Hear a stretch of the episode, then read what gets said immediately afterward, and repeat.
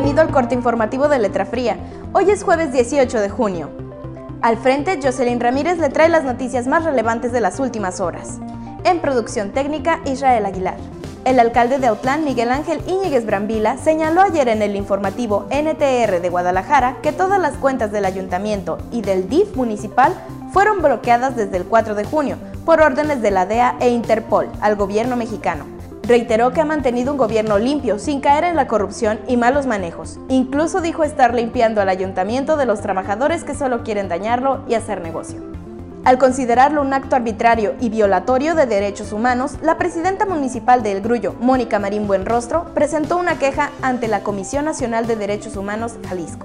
Esto lo dio a conocer ayer mediante un mensaje que dirigió a la comunidad gruyense y fue transmitido en la cuenta oficial del gobierno local en Facebook. El Centro Universitario de la Costa Sur alista sus cursos de verano, que en esta edición 2020, debido a la pandemia por COVID-19, serán virtuales y gratuitos, detalló en entrevista LF la maestra Silvia Leticia Torres Robles, coordinadora de extensión de dicho campus. En otras noticias, este miércoles elementos de la Comisaría de Seguridad Pública de Autlán recuperaron dos motocicletas abandonadas.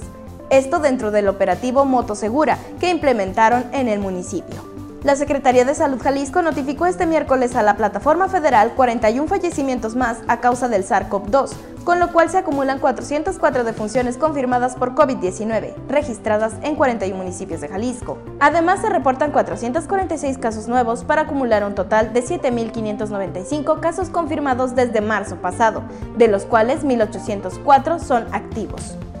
Hoy Silvestre Canil presenta su cartón editorial, A la espera del pico. Puedes ver este y otros temas más en www.letrafría.com.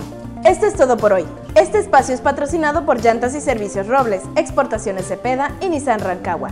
El equipo de Letra Fría le desea un excelente día.